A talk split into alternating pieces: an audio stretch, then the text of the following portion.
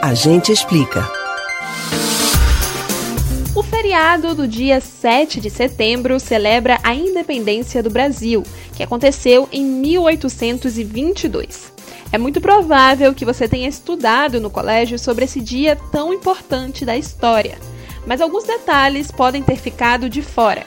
A cena em que Dom Pedro I braveja a frase independência ou morte sobre um cavalo nas margens do rio Ipiranga está na mente de muitas pessoas. Mas algumas coisas não foram bem assim. Quer conhecer as curiosidades deste evento fundamental da história brasileira?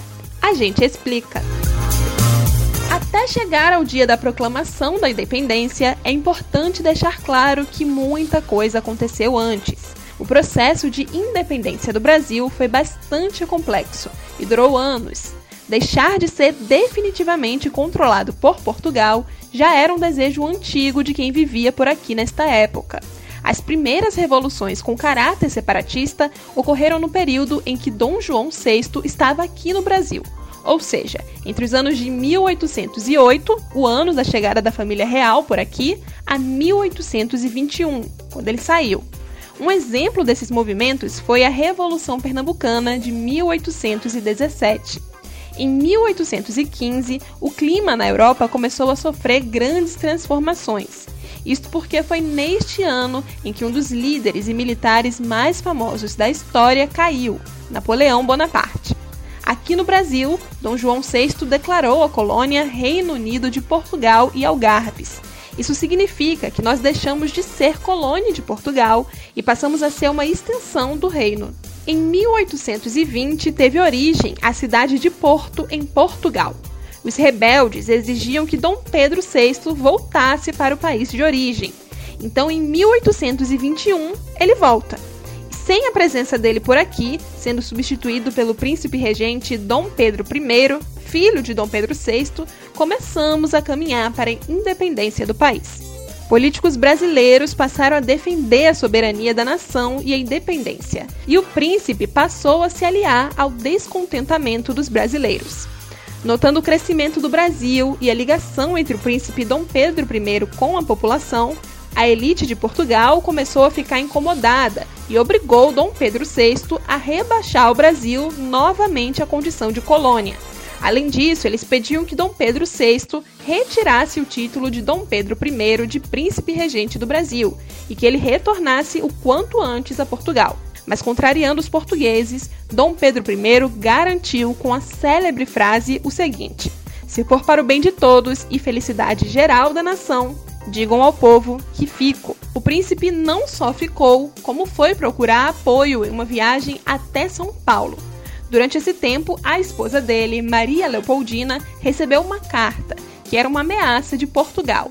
Ou Dom Pedro I voltava a Portugal, ou o Brasil seria recolonizado. Então, Maria Leopoldina escreveu uma carta em que apoiava o marido e declarou uma separação definitiva de Portugal e o Brasil. A carta foi entregue a um mensageiro que se encontrou com Dom Pedro I às margens do rio Ipiranga, onde aquela famosa frase foi falada independência ou morte. Agora que você já entendeu o caminho até aqui, é importante se atentar para alguns detalhes pouco explorados. Como você deve ter notado, o que Dom Pedro fez neste dia foi ler a carta de sua esposa sobre a ameaça de Portugal e decidiu que gostaria que o país fosse independente também. Mas é claro que não foi o fato dele gritar às margens do rio Ipiranga que tornou o Brasil independente. Ele precisou voltar ao Rio de Janeiro, onde foi aclamado imperador, e se preparar para comunicar a decisão a Portugal. Foi apenas no dia 12 de dezembro de 1822 que ele mandou o comunicado informando que gostaria da separação oficial.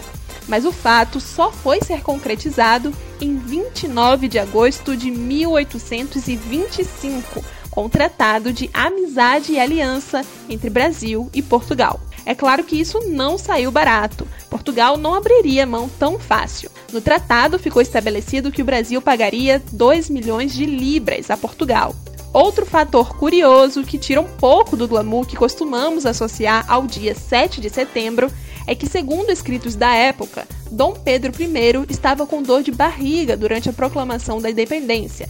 Ele havia se alimentado de uma comida pesada no interior de São Paulo durante a viagem Então, sabe aquela pose pomposa em cima de um cavalo? Bom, não foi bem assim. Na verdade, nem a cavalo eram feitas as viagens, mas sim em cima de mulas. O grito no Ipiranga não teve repercussão imediata. O primeiro escrito só foi divulgado quatro anos depois. E outra coisa, apesar do protagonismo dado a Dom Pedro I, a primeira pessoa que decretou formalmente a independência do Brasil foi Maria Leopoldina. Você pode ouvir novamente o conteúdo do Agente Explica no site da Rádio Jornal ou nos principais aplicativos de podcast: Spotify, Google e Apple Podcasts. Beatriz Albuquerque para o Rádio Livre.